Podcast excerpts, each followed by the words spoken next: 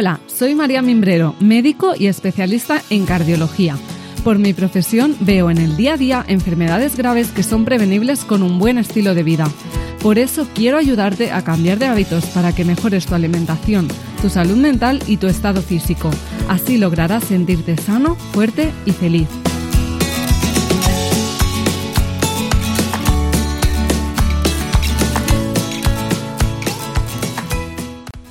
Hola, ¿qué tal? Bienvenidos a un nuevo episodio de Cambio de Hábitos eh, con María Mimbrero.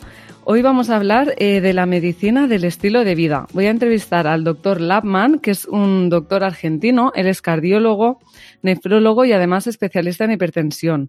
Y es cofundador de la Sociedad Argentina de Medicina del Estilo de Vida, ni más ni menos. ¿Qué tal, Gabriel? ¿Qué tal, María? ¿Cómo andas? Qué placer poder hablar con vos más de un tema tan importante como es la medicina estilo de vida, cómo los hábitos tienen poder, cómo las elecciones diarias definen eh, nuestro futuro, nuestro presente, nuestra calidad de vida y no estamos enfrentados a nuestros genes, ¿no? A, a, que mi padre es hipertenso, mi madre tiene enfermedad cardíaca o mi tío tiene diabetes. Nosotros a través de nuestros hábitos podemos lograr cambiar, modificar inclusive revertir enfermedades crónicas. Sí, sí, es una pasada y es algo que nos, nos apasiona a los dos, ¿no?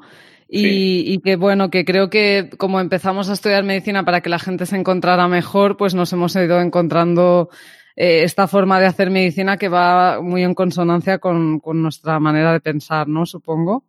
Sin dudas, eh, María, yo la verdad te agradezco profundamente esta oportunidad de poder hablar en tu podcast, que obviamente es para difundir salud.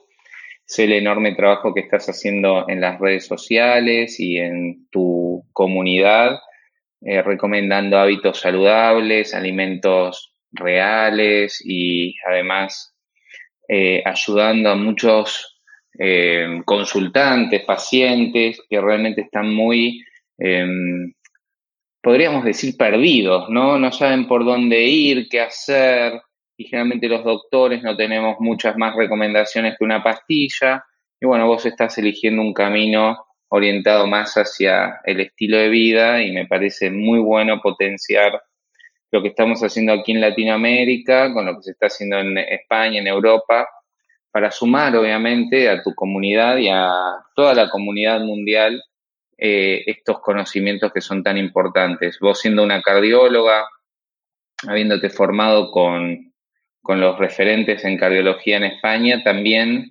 te, entró en la mente esta, esta duda de por qué prescribir todo el tiempo pastillas, ¿no? Estatinas, antihipertensivos, aspirina, si en realidad lo primero es cambiar esos hábitos de vida, ¿no? Sí, sí, o sea, bueno, a mí me pasó que durante la residencia, claro, yo eh, pues veía a los pacientes eh, que tenían infarto y veía que todos tenían aspecto de tener mala salud, ¿no? Y, y bueno, parece algo obvio, pero bueno, no es tan obvio y no se le da tanta importancia a lo mejor en la consulta y en, y en el tiempo de hospitalización. Y, yo no sé, empecé como a ver que tenía más y más importancia y por eso pues ahora me centro más y, mi pasión es, prevenir, porque, porque ver el impacto que podemos tener en tantas personas y ya poder evitar que lleguen a, a que los visitemos directamente, pues es lo que más me motiva en este momento. Sin dudas, eh, entiendo y siempre lo digo, ¿no? Eh, la prevención es la mejor intervención. Fíjate que eh, qué fuerte que son esas palabras. La prevención es la mejor intervención porque es barata, costo efectivo es nulo, pero realmente la potencia que tiene una población grande es enorme. Fíjate que para, para, prevenir un infarto, la cantidad de estatinas que tienen que, la cantidad de personas que tienen que tomar estatinas para prevenir un solo infarto. Imagínate si la gente haría hábitos saludables. Sí, sí, es que es, es algo que, que, no podemos seguir ignorando, ¿no? El poder de los hábitos saludables es, es, increíble. Entonces, para ver un poquito más tu historia con este tema, ¿en qué momento de tu carrera tú empiezas a interesarte por la importancia del estilo de vida? Bueno, mira, como a todos nos pasa, eh, llega un momento en el que yo empecé formándome en un hospital público en nefrología, imagínate que los pacientes son pacientes muy graves, requirientes de diálisis, requirientes de seguimiento permanente. Entonces uno entendía que ese era el final de una película, no el principio. Nosotros los nefrólogos vemos el mm. final, aparecemos en la terapia cuando el paciente está muy grave, aparecemos en la unidad coronaria después de una cirugía cardiovascular. Y bueno, la verdad que eh, viniendo de un hospital general en la que ves gran cantidad de patologías graves, te terminas dando cuenta que lo único que terminas haciendo es viendo el final de la película. Entonces yo la verdad es que empecé viendo pacientes nefrológicos, luego eh, pacientes con hipertensión arterial, hice la especialidad en hipertensión arterial, que era como una subespecialidad de la nefrología, pero que aquí en Argentina lo hacen los cardiólogos. Y después empecé con la cardiología, que obviamente al ver la hipertensión, uno dice, bueno, ya es todo más o menos lo mismo. En el fondo termina siendo una especialidad orientada a la arteriosclerosis, que es la inflamación de las arterias y las venas que se engruesan por toda la alimentación y los hábitos tóxicos que tenemos. Y así fue cuando me topé con este libro de Cadwell Esselstyn, que es eh, Prevenir y revertir las enfermedades cardiovasculares a través de la alimentación y los hábitos de vida. Me llamó muchísimo la atención que este hombre, a través de una alimentación rica en vegetales, baja en grasas, lograba revertir enfermedades cardiovasculares, podríamos decir terminales o paliativas, para la gente que está al otro lado, hay veces que no se puede intervenir las arterias del corazón porque o se pusieron muchos stents o se, hicieron cirugías, pero el paciente con los hábitos sigue destruyendo sus arterias, sigue fumando. Y entonces este hombre, a través de un cambio de alimentación, logra revertir la enfermedad coronaria. Me llamó muchísima atención y ahí fue cuando empecé a conectarme con el ACLM y la Lifestyle Medicine, eh, la Latin American Lifestyle Medicine Association, que es otra eh, sociedad a la cual pertenezco y formo parte, que es eh, la Sociedad Latinoamericana de, de Medicina y Estilo de Vida, donde estamos haciendo un curso que vamos a empezar el 18 de octubre, así que si hay médicos escuchándonos, todavía estamos inscribiendo, ya tenemos muchos inscritos, yo soy director académico de este curso y estamos trabajando en Latinoamérica fuerte, también con gente de Europa, con ELMO, que es eh, la Sociedad Europea de, Medicina y Estilo de Vida, en la que se unió las dos sociedades y estamos trabajando en conjunto también, así que María, estás invitada también al curso. Genial, y, tanto. Y, así fue como empezó, ¿no? Y ahí empezaste a escalar, a ver, a, ver de qué se trata y a tratar pacientes, ¿no? Y, sí. Y ahí creamos un programa que se llama Cardio Food con mi esposa, que es Health Coach, y ya tenemos más de 70 personas que lo hicieron con enormes resultados, enormes resultados. Sí. Qué guay. Eh, yo, bueno, más o menos igual. Yo no sabía que existía la medicina del estilo de vida y cuando yo empecé pues este camino, ¿no? De darle más importancia, más importancia, descubrí algunos podcasts de algunos médicos ingleses, ah, eh, también de Doctor's Kitchen y bueno, algunos otros médicos. Y entonces dije, ostras, hay más personas que piensan como yo, no, no estoy sola, ¿no? y, y, entonces ya descubrí la medicina del estilo de vida y ver que hay tantos médicos implicados en esto, pues eh, me hace súper feliz y poder hablar con vosotros, pues, pues aún más.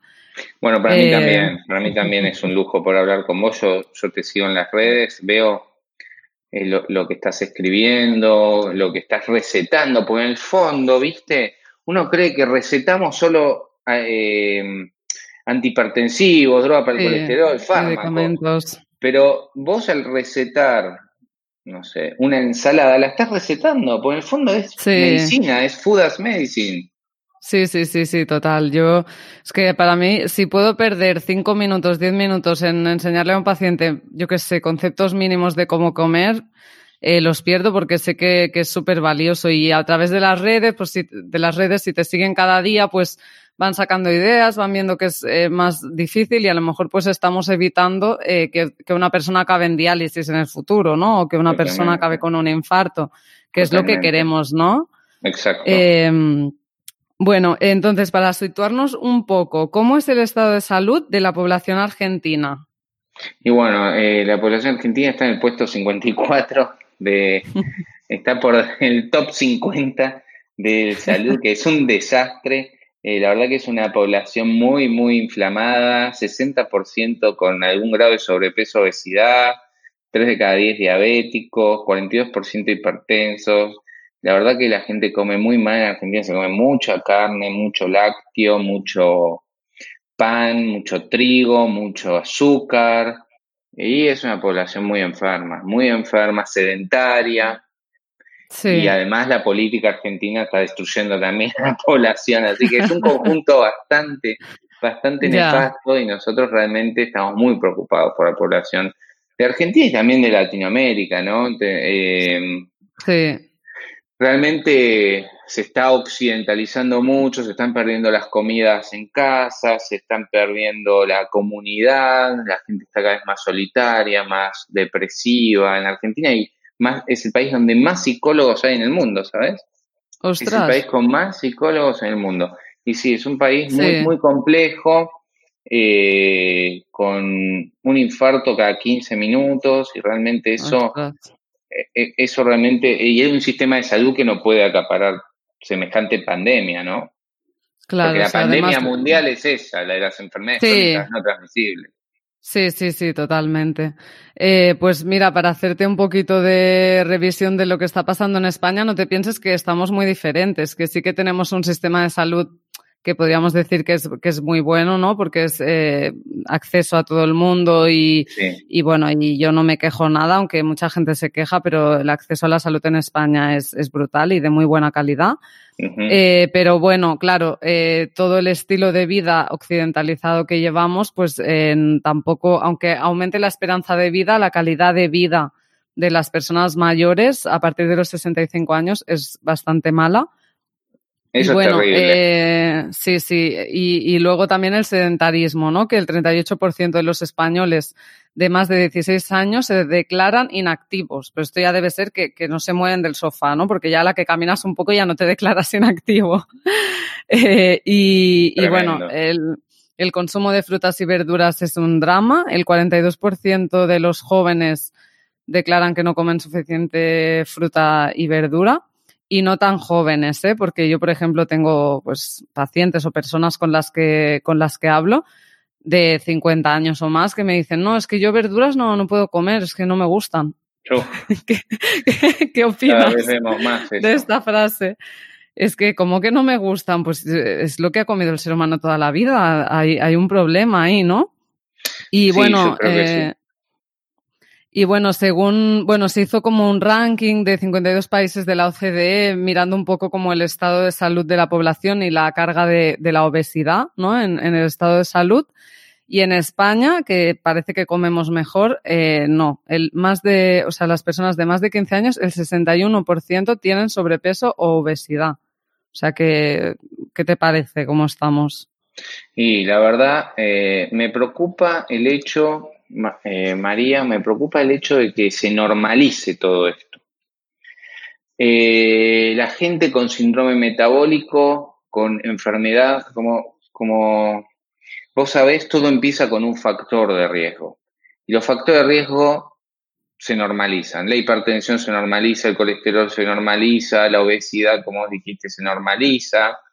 Inclusive la, insuficiencia cardíaca, un poquito grande el corazón, mismo los médicos. Estamos dentro de este mismo eh, negacionismo de que las enfermedades se construyen. Bueno, te es un poquito hígado graso. Yo me acuerdo que, eh, claro, porque los mismos médicos tenemos hígado graso, los mismos médicos tenemos insuficiencia cardíaca, los mismos médicos comemos el asadito los domingos. Entonces, está normalizado ser tomar pastillas. toma un poquito de, esto para el colesterol que no te va a hacer nada. Entonces, cuando esto se normaliza y se minimiza, bueno, ahí se construyen enfermedades muy severas, porque realmente todo empieza con un factor de riesgo. Después se viene el daño a órgano blanco subclínico. ¿Qué quiere decir? Que ese corazón en un paciente hipertenso empieza a crecer su tamaño. Esas arterias empiezan a estar más rígidas, empiezan a obstruirse un poco las arterias carótidas del cuello. Eh, empieza a perder un poquito de proteínas por el riñón, pero es todo un poquito, un poquito, un poquito, un poquito, un poquito, pero la persona sigue con esos hábitos, porque nadie dice, mirá, si vos terminás con esos hábitos, esto puede llegar, por lo menos a controlarse. Bueno, la, paciente, la persona sigue con esos hábitos, hace el evento clínico, o hace el infarto, o hace el ACV, o hace la enfermedad renal crónica. Si no muere, porque muchos mueren, queda con la secuela, con la discapacidad. Y eso que vemos nosotros en el consultorio después, gente que no puede caminar cinco cuadras, gente con disfunción eréctil, gente que tiene que dormir con cinco almohadas, gente que depende de una máquina para vivir. Eso no le cuentan a las personas. Entonces, claro, porque esto con el coronavirus, por ejemplo, yo estaba escuchando, la otra vez puse un post y, escucha gente buena a favor de que el virus obviamente se contagie y otro dice, no, pero metes miedo en la sociedad, metes miedo en la sociedad. Bueno, pero la realidad es que hay gente que le va muy mal con el coronavirus y gente le va leve. Pero la gente le va muy mal, ocupa camas y los médicos están saturados. La verdad que el sistema de salud está... Los médicos no damos más. Tenemos mucho trabajo y eso sigue creciendo. Bueno, esto es lo mismo. Eh, no es meter miedo, es, bueno, a través de los cambios de hábitos podemos lograr mejorar el pronóstico de estas enfermedades crónicas, sin dudas, ¿eh? sin dudas. Totalmente. O sea, em, no debemos normalizar, o sea, no, por ejemplo, que a partir de una cierta edad es como que toda la gente ya tiene sobrepeso, pero esto lo hemos normalizado, como incluso si ves una persona de, yo qué sé, 60, 70 años que está delgada de verdad, dices, ostras, muy bien, estás delgado. O sea, normalizamos este, este sobrepeso y, esta, y estas pequeñas enfermedades que la gente ni siquiera piensa que son enfermedades, como la hipertensión o la diabetes, incluso seguro que a ti te pasa también, ¿no? De, ¿usted es hipertenso? No, no, yo depresión siempre estoy bien. Ya, pero toma pastillas para la hipertensión, ¿no? Entonces se piensan que como toman pastillas están muy bien. No, o sea, ya tienen una enfermedad. ¿y ¿Cuántos se automedican todo el tiempo? ¿Cuántos? Mm.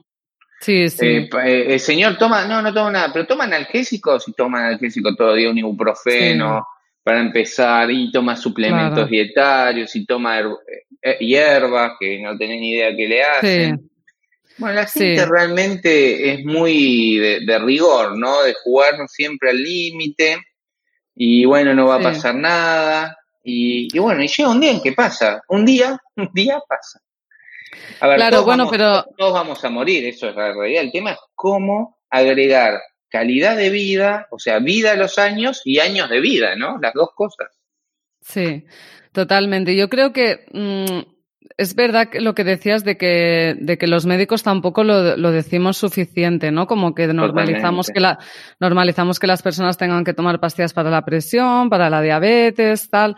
Y claro, nos cuesta mucho, o sea, no sabemos cómo intervenir en los hábitos de vida cuando lo que dices, muchísimos médicos no creen en eso o ellos mismos no son capaces de aplicarse estos hábitos de vida, ni, ni saben de la importancia de, de consumir frutas y verduras, de, una buena dieta, de la importancia del sueño, de, control de estrés. Los médicos de estrés vamos fatal. ¿Qué le vamos a decir al paciente si nosotros mismos no aplicamos esto, ¿no? Entonces yo creo que la gente no sabe, o sea, los pacientes, la población no sabe las consecuencias tan graves de la hipertensión y la diabetes eh, y bueno, y de este sobrepeso y todo esto y piensan que a ellos no les va a tocar o que yo qué sé, pues hay gente de, hay gente determinada que le va a pasar el infarto. Ay, mira, le ocurrió el infarto, pero es que claro, era consecuencia de los hábitos de vida. Entonces, creo que tenemos nosotros el deber de, de poner atención a este punto, ¿no? Y, y, dar, y empoderarlos a ellos para que vean lo importante que es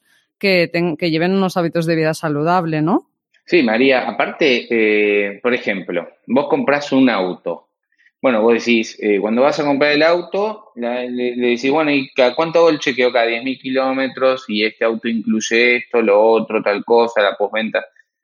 La posventa del infarto es, vas a tener que tomar 5 o 6 pastillas crónicas, la pastilla de la, de la presión, el antiagregante, la del colesterol, vas a tener puesto probablemente un stent adentro de tus arterias del corazón. Nadie te lo dice eso, ¿eh? Porque eso se compra en el día del infarto. Y entonces la gente tiene que saber que el infarto, yo me acuerdo cuando hice medicina interna, eh, nos dividían las patologías, y esto me, me quedó grabado, ¿eh?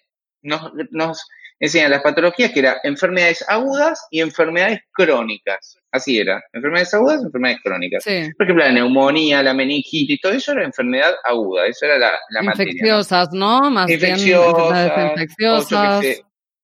Sí, pero de diferentes. Infarto aparecían crónicas.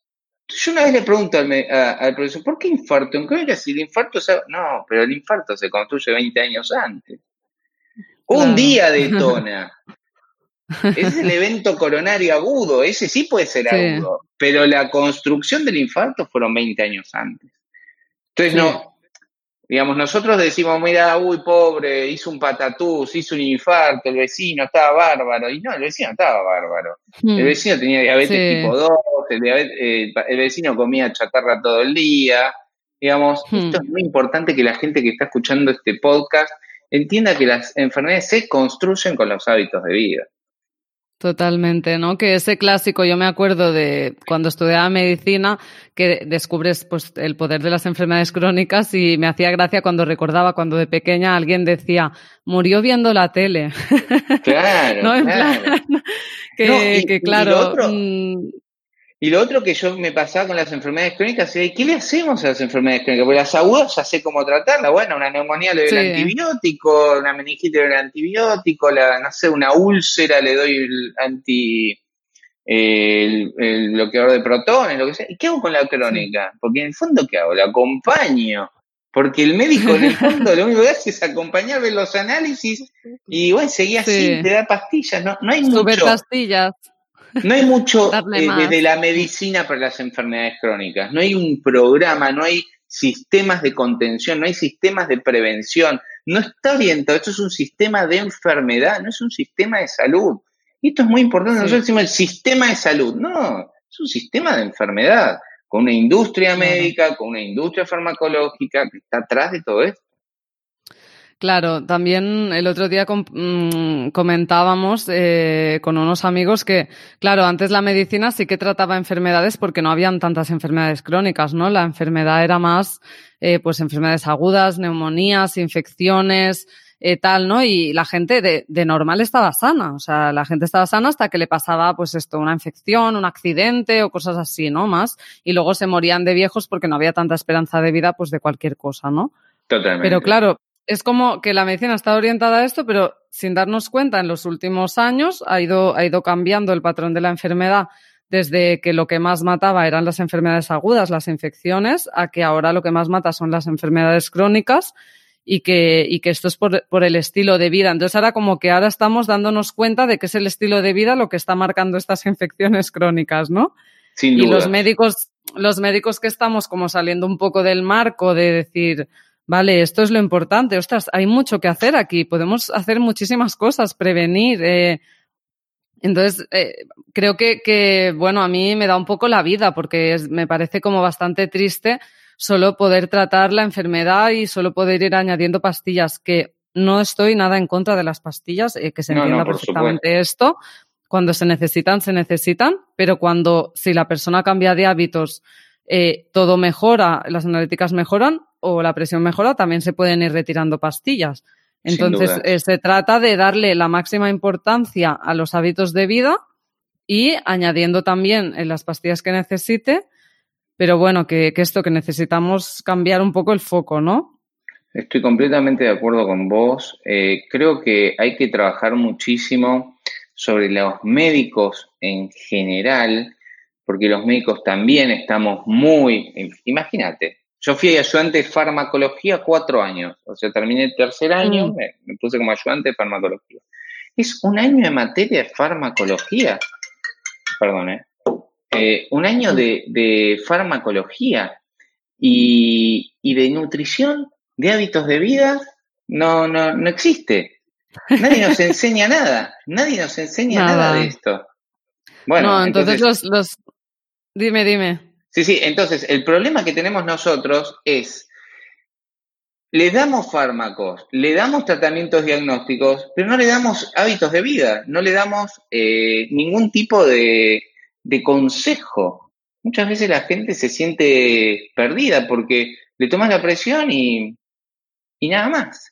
Y le, das una pastilla y chao, tome esta pastilla para la presión. Claro. Eh, yo creo que, y además, está como el malentendimiento de que las, las, personas como que se fían mucho del consejo nutricional del médico, ¿no? Y a ver si, si, el médico ha estudiado nutrición o, se ha informado, porque yo creo que los médicos tenemos muy buena base para si nos formamos en nutrición ya saber, ¿no? Y informarnos sobre los estudios que están saliendo y todo esto. tenemos todo, todo el derecho a dar pautas de alimentación, ¿no? Pero claro, hay muchos médicos que no, que no saben nada y dan consejos, ¿no? Como, como es como, como si el médico tuviera que saber, pues ellos dicen, sí, sí, coma carne de potro para, la, para el hierro, ¿sabes? Sí, sí, sí. eso se lo han dicho a mi padre. Yo que atiendo a muchos pacientes vegetarianos o veganos o, o que hacen alimentación flexitariana, muchas veces son echados de los médicos, discriminados de los médicos porque no siguen patrones de alimentación eh, omnívora o, no comen suficiente cantidades de carne o pollo, cuando en realidad los estudios clínicos se orientan a limitar ese tipo de alimentos. Nadie dice de eliminarlo, vamos que lo querés seguir comiendo, bueno, pero limitalos al menos. Sí. Porque hay una relación lineal entre, por ejemplo, las carnes procesadas, eh, las grasas saturadas, en exceso, ¿no? Digamos, a mí me encanta la frase, eh, el veneno está en la dosis. Hay gente que cuando va a una parrillada, un asado acá en Argentina, la ensalada no la toca, come eh, fiambre, queso, proboleta, acá somos proboleta, carne, achura, eh, come todo eso, pero no come nada de lo verde. Entonces, digamos, eso no es una, una alimentación muy saludable, que digamos. Sí, además es como que la carne tampoco está vista como si fuera, como si no fuera saludable. Eh, ¿No? La gente piensa que, bueno, que pues el pavo, el embutido, todo esto está bien, ¿no? Y que, y que, bueno, que comer carne pues tampoco es poco saludable. Lo que, el problema de la carne es que si comemos mucha carne, aparte de los estudios que demuestran que los vegetarianos tienen menos riesgo cardiovascular, que esto está claro, eh, si comemos carne estamos desplazando eh, otros alimentos mucho más importantes como las legumbres, por ejemplo, que la gente ni las toca. O cuando aquí en España, cuando se, cuando se comen lentejas, aquí en España, que es la legumbre que come más gente, se comen con chorizo. O sea que tampoco es que digas, no tiene la gente el hábito de comer legumbres. Yo me acuerdo antes de llevar una dieta vegetariana, a, mí me costaba meter la legumbre porque por costumbre no se mete a todo. Entonces, por ejemplo, si llevas una dieta vegetariana, como te tienes que obligar, es, mucho más saludable pensar que la mayoría de lo que comes eh, tendría que ser vegetariano, ¿no? Totalmente. No, no, y aparte, bueno, eh, lo que pasa es que hay otro problema, porque, a ver, yo lo que veo que es un mundo, en el mundo donde eh, el extremo es la regla, eh, la moderación es una odisea, es una utopía. Mm. Entonces mucha gente, por ejemplo, se orienta hacia el veganismo, hacia movimientos muy eh, radicales en el sentido político, no en el sentido médico, porque en el fondo a los médicos lo que nos importa son los resultados clínicos. y terminan quizás no comiendo legumbres, porque me llegan muchos en el consultorio, y terminan comiendo ultraprocesados eh, veganos, ultraprocesados, eh, ricos en vegetales, pero que en el fondo son aceitanos, texturizados de soja, o ricos en grasa, o ricos en, en, eh, en ultraprocesados en el fondo, que no, que no termina siendo lo que, lo que, lo que terminamos buscando. Entonces, lo que tiene que quedar claro es que lo que sí hay que aumentar son las legumbres, como decís vos, las frutas, las verduras, los, las hojas verdes, las nueces, las semillas, digamos, los granos enteros. Eso es lo que nosotros tenemos que pregonar. Si vos vas a aumentar eso en un 50, 60, 70, 80 o 100%, ya vas a ver beneficios en tu salud. Ahora, si vas a cambiar una carne em, común, o sea, una carne de vaca, por carne vegana y que es otro texturizado, ¿eh? no tiene sentido tampoco. La verdad que en el fondo no, no tiene sentido. Entonces, la clave está en entender que el veneno, el veneno está en la dosis, entender que la alimentación, que los estudios clínicos nos dicen que es preventiva, antiinflamatoria, que tiene efectos de reversión de enfermedad, que tiene efectos sobre las patologías crónicas, son alimentaciones integrales, ricas en vegetales o ricas en plantas, bajas en grasa, bajas en azúcares y casi nulas en ultraprocesados. Que quede claro eso, porque si no queda mm. claro, eh, la gente dice, ah, no, me hago vegano y empiezo a comer cualquier cosa, y eso también, grandes deficiencias de diferentes vitaminas. Y también hay que entender que las dietas vegetarianas son dietas que deben ser siempre suplementadas, porque la vitamina B12 no, se no se incluye en la alimentación ni vegetariana, ni vegana, ni flexitariana. Entonces hay que suplementarlo, punto. Eso se, mide y punto. Pero la, eh, la verdad que es preferible suplementar que comer toda la basura que come el occidente que termina siendo inflamatoria, pro enfermedad, etcétera, ¿no? Sí, sí, o sea que quede claro que al final es bastante fácil, ¿no? Porque de hecho nuestros, nuestros abuelos, o sea, es lo que comían, ¿no? Comían muy poca carne y muchísimos vegetales, comían del huerto, comían un montón de, de legumbres, ¿no? Comían pues huevos también y básicamente es comida entera. Y yo lo que digo es que a ver. Integral, por esa palabra integral. Integral, es que en inglés es el whole foods, ¿no? Pero en ah, español queda un poco raro. Sí, es como entera, integra, entera. que tú la eh, veas, que, tú veas lo que es. Claro, si se lo mostras a tu bisabuelo, yo siempre digo, si te lo mostras a tu bisabuelo y sabe lo que estás comiendo, probablemente puedas comer. Ahora, si le mostras un juguito en sobre de naranja, como que no se entiende mucho que eso, los cereales de caja. Sí, sí, totalmente. Y que al final es mucho más fácil de lo que parece, porque, bueno, luego alrededor de la comida saludable hay un montón de mitos, ¿no? Como, no, el, otro día una persona me decía, es que la avena cruda no sé si se puede comer, creo que es muy, muy mala para la salud y no sé qué. Y a ver, o sea, pues come lo que quieras, como te parezca. O sea, al final no hay más mitos alrededor de la comida saludable, ¿no? La soja, el no sé qué, es fatal. Eh, y, y no, o sea, come lo que quieras saludable, en la forma que quieras, sinceramente. Y, y, ya está. Y no leas, no leas etiquetas del supermercado, porque es que casi todo lo que lleva etiquetas va a ser poco saludable, ¿no? a excepción de los garbanzos de lata, porque a veces la gente, ay, enséñanos a leer etiquetas. Mira, no leas etiquetas. Yo, yo sinceramente no leo etiquetas. Aparte, cuando me pongo a leer, digo, ay, a ver esto, a ver si realmente. Digo, no, si es una cosa triturada, no sé qué, que es que, no me hace lo falta. Que pasa, eh, eh, María, lo que pasa es que para mí hay diferentes tipos de eh, población educada alimentariamente, vamos a decir.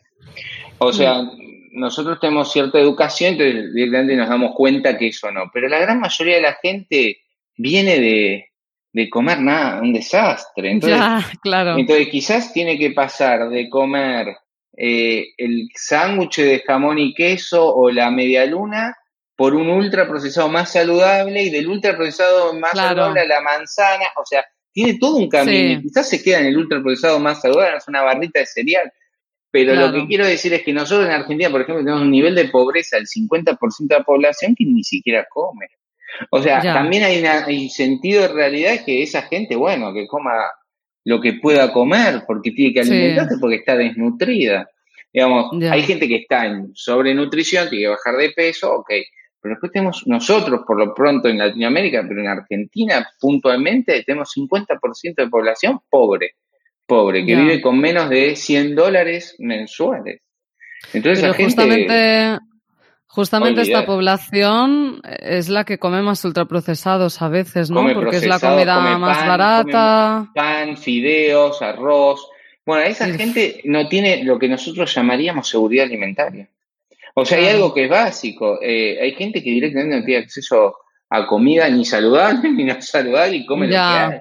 Entonces, hay una gran preocupación en el mundo. Yo creo que hay también grandes desigualdades, pero, pero creo que la gente que está escuchando este podcast, que realmente le interesa estar más saludable, lo, que tiene que hacer es empezar a potenciar los platos que ya come. Sí. que agarrar y, por ejemplo, se come un pollo con puré, o un ejemplo, cualquier cosa, o, o un pollo con papas fritas, o una milanesa de carne con papas fritas, que eso no sería muy saludable. Bueno, corta la milanesa, potenciarlo con un poco de legumbres, agregar verduras verdes, empezar de a poco a agregar productos más naturales, ricos en fibra, ricos en micronutrientes, que son muy importantes para alimentar y nutrir nuestro cuerpo, que no es lo mismo que comer, ¿no? Eso, totalmente. Yo creo que, bueno, las personas que quieren sentirse más saludables, porque es lo que dices, ¿no? Sobre las personas que ya no tienen interés, en la consulta podemos hacer entrevista motivacional y lo que sea, ¿no? Pero las personas que nos escuchan yo creo que sí que tienen interés. Entonces, lo, lo que hay que hacer es informarse un poco, ¿no? Informarse, leerse algún libro de nutrición, cómo debo cambiar, seguir cuentas de, de Instagram o otras redes sociales que te informen, pero que sean veraces, ¿no? Y sobre todo yo creo que es muy importante aprender a cocinar, que esto pues es algo que los médicos, los médicos tampoco dicen, ¿no? Pero para mí parece que es una tontería, pero es que si yo no sé cocinar cosas ricas con verdura, por ejemplo, a mí que me encanta comer, yo no hubiera sido capaz de comer tanta verdura como como si no estuviera rica.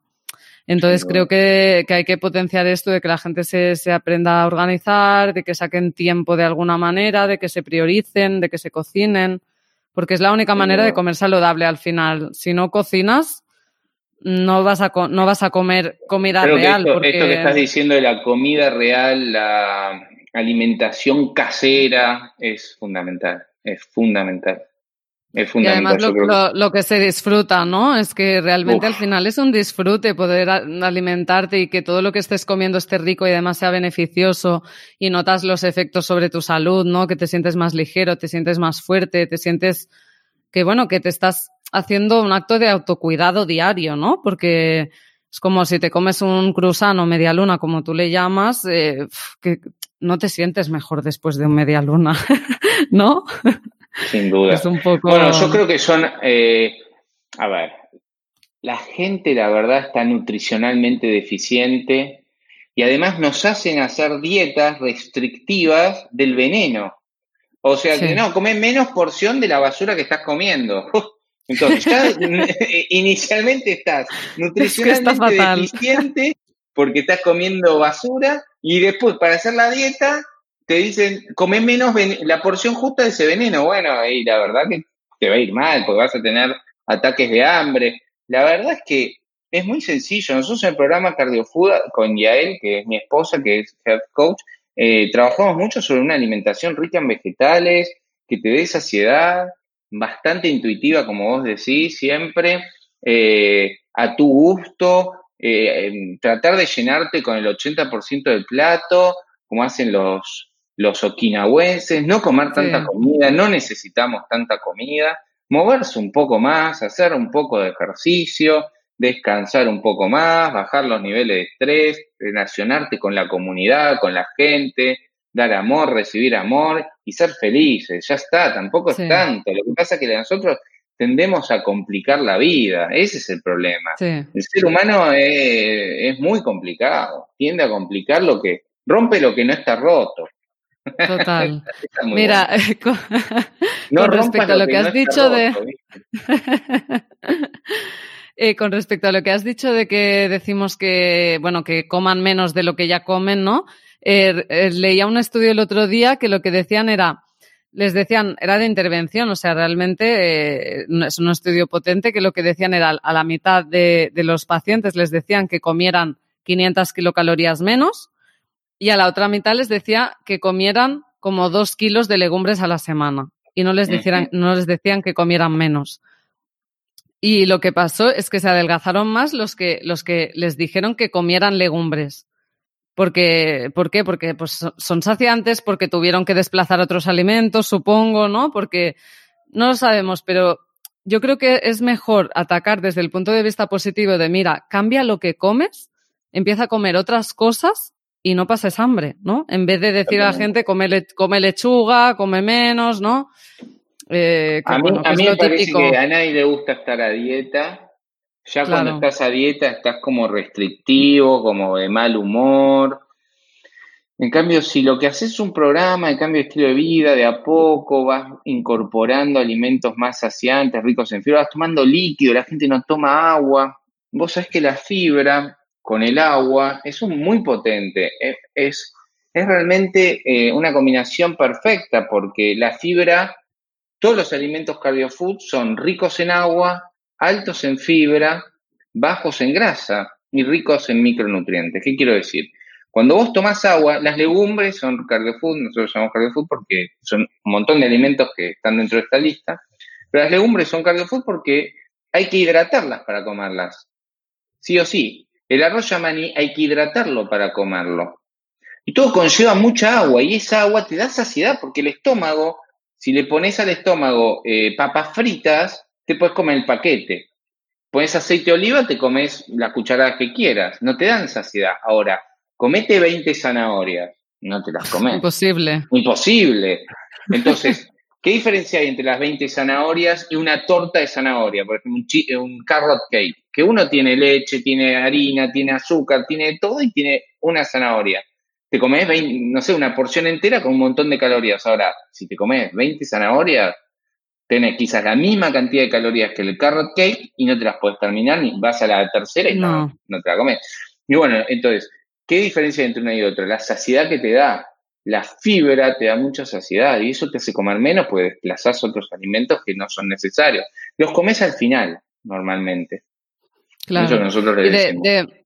Muy bien, está súper bien explicado. Eh, yo creo que al final es tan fácil como, a ver, eh, el ser humano que ha comido toda la vida. O sea, es que hemos comido verdura, ¿no? Es que no de repente el ser humano eh, decidió que, que, quería mm, transformar los alimentos y crear nuevos alimentos, ¿no? La industria alimentaria lo que ha hecho ha sido crear alimentos nuevos, súper calóricos, súper densos, que no estamos preparados para, para esto. Y entonces estamos viendo estos grandes problemas hoy en día. Y bueno, ya cambiando. Aparte, fíjate, fíjate, y para cerrar este tema, sí. Eh, fíjate eh, la necesidad de la rapidez, ¿no? La rapidez de adquirir mm. un alimento y comerlo en forma inmediata. La no espera de la cocina. Nosotros tenemos lo que se llama el delivery, el, el restaurante que te lleva a tu casa la comida que no sabes cómo la preparan, qué contenidos tienen, los paquetes, los supermercados. Todo eso juega en contra de la salud, ¿no? Por supuesto. Sí. Porque hace que comas más al final, ¿no? Porque... Sí, exacto, porque no controlas la porción. Como dice Michael Greger, agarras un alimento natural, lo metes en una planta industrial, le sacas todos sus beneficios, le agregas todo lo malo, todo lo malo, todos los incipientes, toda la basura, lo fortificas, lo guardas en una caja y lo cobras más caro. ¿Qué te parece? Negocio redondo. Sí, sí, bueno, sin comentarios. Cerramos este tema. Sí, sí, sí, no, no, es, es brutal el doctor Greger. Eh, te quería preguntar, eh, ¿qué excusas suelen poner eh, las personas, eh, por ejemplo, del, de tu programa CardioFood o nuestros pacientes, eh, para evitar el cambio de hábitos? Bueno, mira, la principal excusa es no tengo tiempo, no tengo plata, otra excusa que nos ponen siempre es porque tengo que hacer otras cosas, o sea, no tengo tiempo. no tengo tiempo, no es el momento perfecto, es la primera. Después eh, hay gente que los mandan a hacer, no, mi marido está muy gordo o estaba con esto, y el marido no quiere hacer nada en realidad, entonces la excusa en realidad es que nunca le importó. Hay gente que está en la etapa precontemplativa, ve de qué se trata y entra a un programa y dice, bueno, voy a ver si voy a aprender y en realidad no, como que lo negacio, hace negación de los cambios que tiene que hacer. Mucha gente no se habla internamente y no se da cuenta que necesita cambiar cosas. Pero el tiempo es clásico. No tengo tiempo, doctor, no tengo, no tengo plata, no tengo tiempo. Eso es clásico. Claro, es que es, o sea, el, la mente, ¿no? El ego siempre busca estar cómodo, ¿no? Busca, pues, eh, las rutinas, ¿no? Y que le cambies una rutina, claro, requiere como un esfuerzo enorme y, y, yo creo que las personas que nos escuchan tienen que saber que su mente no les va a ayudar. O sea, ellos tendrán que trabajar para, para superar los obstáculos de la mente para, para hacer el cambio, ¿no? O sea, lo que te dice la mente, no te fíes. O sea, la mente lo que quiere es estar en el sofá. Pero tú, pero tú qué quieres, ¿no? Pregúntate, pero tú qué quieres? ¿Tú quieres sentirte fuerte, sentirte vital, mejorar tu estado de, ánimo, tu calidad de vida, sentirte ligero, ¿no? Mm, y también yo creo que las personas no, no conectan consigo mismas, sino conectan con el malestar que realmente te lleva eh, este, los malos hábitos, ¿no? O sea, normalizan el encontrarte es lo más fácil, María, es lo más fácil. Hmm. ¿Qué es más fácil? ¿Salir a caminar 40 minutos o tirarte a mirar una serie en Netflix? Y quiero también hacer en Netflix. ¿Qué es más fácil? ¿Cocinarte las legumbres, una ensalada, eh, un, alimento casero o comprar en el restaurante? Y comprar en el restaurante. ¿Qué es más fácil? Entonces la gente tiende a... Bueno, hay una, una teoría que es la, la trampa del placer. La trampa del placer es esa, eso que está metido en nuestra mente que vamos a morir de hambre, que, bueno, eh, amplío el, eh, el combo, eh, hago la hamburguesa más grande, la, bebida más grande por las dudas, porque es más barato, pues termina siendo más económico. Bueno, la gente tiende a comer más calorías por eso, porque pide afuera, porque tiene miedo de tener hambre, y eso les da placer, pero en el fondo terminan dándole culpa y depresión, que es lo que vemos después. Uy, comió cuatro hamburguesas y después, o diez porciones de pizza y después se siente mal, hinchado, culpable. Claro. Sí. Bueno, la verdad es que ahí es donde, donde trabaja mucho la mente, conspirando con lo que verdaderamente queremos. Vos sabés que para instaurar un hábito por lo menos estás 21 días. Sí, sí, sí, no, totalmente. O sea, tienes que tener muchas ganas. ¿Y cómo crees que podemos nosotros ayudar a, a nuestros oyentes y a nuestros pacientes a, cambiar? ¿Cómo les podemos motivar? Bueno, yo creo que hay seis pilares fundamentales. Uno es hacer una alimentación rica en vegetales, potenciar nuestras comidas con, con las verduras, frutas, legumbres, granos enteros, nueces y semillas que estuvimos hablando. Después hacer ejercicio diario, ejercicio de esfuerzo, hacer abdominales, hacer flexiones y hacer caminata o hacer eh, si corres, correr o lo que quieras, elíptico, alguna clase de gimnasia, algo que nos permita movernos.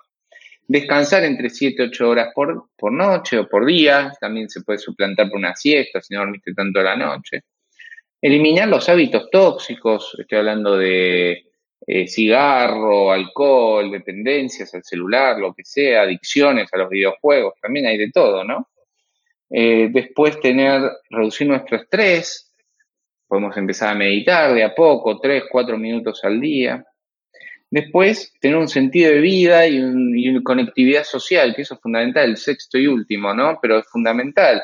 Eh, ¿Para qué estás acá? ¿Cuál es tu misión? ¿Qué es lo que querés hacer de esta vida? Conectarte con otras personas, crear una comunidad.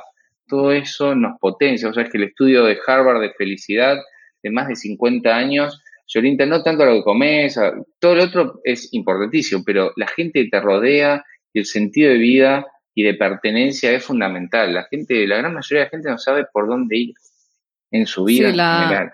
Este estudio que has mencionado, ¿no? Es el estudio que, bueno, siguieron a estudiantes de Harvard durante más de 50 años y el factor que más definía la, ¿no? la, esperanza de vida era que, que las relaciones sociales, ¿verdad? O sea, que estuvieran rodeados de personas que les quieren, que tuvieran amigos, comunidad, ¿no? Y, y todo esto, porque mucha gente, o sea, la soledad está muy relacionada con la enfermedad con la depresión y con, una, con muerte prematura, ¿no? También. Vos sabés que en ese estudio había hasta expresidentes de la nación norteamericana y vieron que quienes estaban peor conectados, quienes tenían peor sentido de vida, o sea, no tenían ni idea, tenían más eventos, peor eh, vejez, eh, más soledad. En cambio los otros tenían mejor salud. Y, eso a pesar de todo lo que comían y que hacían y ejercicio que hacían. Sí, ¿eh? sí, sí. Entonces es, tan importante esto que muchos inclusive no le dan importancia, ¿no? no le Pero bueno, también hay relaciones tóxicas que hay que eliminar también, ¿no? Hay sí, no, las, por un lado, relaciones buenas. Hay, que buscar relaciones fructíferas que te hagan crecer, que te motiven a ser mejor, ¿no? Relaciones que te tienen abajo y que, y que en el fondo no terminen siendo favorables. Totalmente. Y esto que has dicho del propósito de vida, ¿no? Que, bueno, pues son cosas que los médicos también podemos decir a los pacientes, ¿no? Pero si no tienes un propósito de vida, la mayoría, 99,999% de la población no tienen propósito de vida a veces, ¿no? Si no tienes un pues, para pues qué, no vas a encontrar un cómo. Ahora, si no tienes un para qué, vas a encontrar un cómo. Eso, eh, no, y lo retiro. Igual no, porque no tiene que ser una gran cosa el propósito. Hay personas que es pues que sus hijos estén bien, ¿no? O que, Pero cualquier cosa. Pero es importante sí tener un motivo para vivir, descubrir tu, tu pasión, tu talento, e invertir tiempo en hacer las cosas que te gustan, ¿no? Esto también nos da salud, porque la definición de salud de la OMS, ¿no? E incluye el bienestar mental. Que, es, que es tan importante y que son temas que vamos a tratar en el podcast, porque, bueno, ya sabéis, en mi Instagram también hablo mucho del tema y me parece fundamental, y la raíz y la raíz de, de todos el resto de, de, hábitos de vida y por qué mucha gente está tan mal y acaba enferma, porque a veces todo empieza en la mente, ¿no? Uf, todo empieza en la mente. Empieza con un pensamiento, el pensamiento se transforma en una acción, la acción se transforma en un hábito y el hábito se transforma en disciplina y la disciplina se termina transformando en un estilo de vida. Pero todo empieza con ese pensamiento, siempre. Claro, entonces si dentro de ti tienes algo que te está diciendo tienes que cambiar, ¿no? Lo digo para nuestros oyentes. Venga, tienes que cambiar, que yo creo que todo irá mejor si cambias esto, ¿no? Eh, pasa de la mente, pasa de todo. Eh, sigue esta, esta voz de dentro que te dice que tienes que cambiar, ¿no? Y, y, encuentra la fuerza para poco a poco ir cambiando. Y es lo que decimos, que no hace falta que cambies todo de golpe, que yo qué sé, pues empieza a desayunar mejor, eh, empieza a caminar más y, y progresivamente ve añadiendo nuevos hábitos y a lo mejor en un año o dos has conseguido tener el estilo de vida que deseas, ¿no? No tenemos que tampoco poner presión. No, no, yo creo que la, la, construcción es una construcción de a pasos, de a pequeños pasos, que generan un gran resultado. De, nosotros decimos de bola de nieve, pequeños copitos que se van acumulando y van generando una gran bola de nieve. Eso es fundamental, fundamental. Me parece que va por ahí. Sí, sí, total. Vale, Gabriel, pues mira, eh, para terminar, te quería hacer una pregunta que nos ha hecho un oyente a través de Instagram, que pregunté a ver qué le preguntarían a un médico especialista en estilo de vida. Y es, ¿cuál crees que es el factor que más impacto tiene sobre la salud? Si alimentación, ejercicio o sueño. Bueno, em, yo principalmente considero que lo, la alimentación es potenciadora de todos los otros hábitos creo que 70%, 80% es alimentación y luego eso es un círculo, eso genera un círculo virtuoso en el que se suma el ejercicio, el sueño, la reducción del estrés. Entonces yo creo que inicialmente potenciando nuestros alimentos, haciendo alimentos eh, reales, consumiendo alimentos reales, cocinando en casa, nos puede generar esa potenciación que necesitamos. Así que primero iría por el alimento, alimento integral, bajo en grasa, rico en fibra, rico en micronutrientes. Yo creo que buah, está súper bien para terminar esto y además yo opino 100% como tú y además por propia experiencia personal, porque yo creo que cuando hay, tienes que empezar por algún lado, ¿no? Y empezar por la alimentación hace que te encuentres mucho mejor y ahí ya empiezas a conectar mejor con tu cuerpo, tu cuerpo te va a empezar a pedir otras cosas porque se encuentra mejor, ¿no? Y te dirá, muévete, haz más cosas. Oye, descansa mejor, igual te encuentras mejor hasta si descansas mejor. Y incluso puede que empieces un trabajo de, de, pues de desarrollo personal, ¿no? Y, y, todo esto a partir de un cambio de alimentación. Así que, oyentes, si tenéis que empezar por algún lado, empezar por la alimentación, que es lo más difícil, y lo otro ya eh, saldrá solo, ¿verdad? Sin duda, sin duda que lo otro saldrá solo. Y creo que hay que empezar con el primer paso. La muralla china se empezó construyendo con el primer ladrillo. Bueno, empecemos comiendo una manzana en el desayuno, empecemos a agregar una ensalada en el almuerzo, empecemos a agregar legumbres a nuestro plato. Es muy de a poco, es paulatino, sin apuro, eh, pero como dice eh, el dicho, sin apuro, pero paso a paso y en forma continua, ¿no? Esto es importante. Totalmente, Gabriel. Pues yo creo que con esto cerramos eh, la entrevista con unos consejos súper prácticos para nuestros oyentes y ha sido un placer que, bueno, haberte entrevistado. Yo no me lo creo, o sea que muchísimas gracias, Gabriel. Para mí fue un placer poder hablar con vos y con tu comunidad y formar parte de este hermoso podcast. Y bueno, la verdad que uniendo fuerzas, María, te deseo lo mejor Estoy feliz de formar parte de este podcast y que me hayas invitado y mandarle un saludo enorme a toda la gente de España, desde aquí, desde Argentina. Y bueno, cualquier duda me pueden consultar en mis redes sociales, en lapman.lifestyle.medicine o si quieren hacer el programa CardioFood, lo pueden hacer en cardiofood-lifestyle o cardiofood.org. Entran ahí y está toda la información. Genial, son herramientas súper poderosas para ayudar a las personas, así que deseo que muchos escuchantes eh, eh, puedan trabajar contigo. Dejamos aquí la entrevista y un abrazo muy grande, ¿vale? Adiós. Un abrazo enorme, María.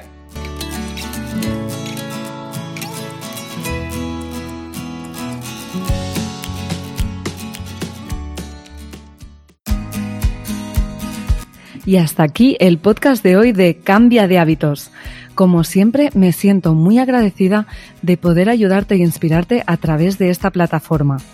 Recuerda que en este podcast encontrarás herramientas para cambiar de hábitos, pero son esas pequeñas acciones diarias las que te permitirán alcanzar el bienestar. Piensa en aquello que te ha resonado del podcast de hoy y empieza a aplicarlo desde ya. Yo confío en ti. Solo queda que lo hagas tú. Ya sabes que puedes encontrarme en mi cuenta de Instagram BegiBeats, donde espero tus mensajes directos sobre este episodio. Ya sabéis que me encanta recibirlos y contestaros.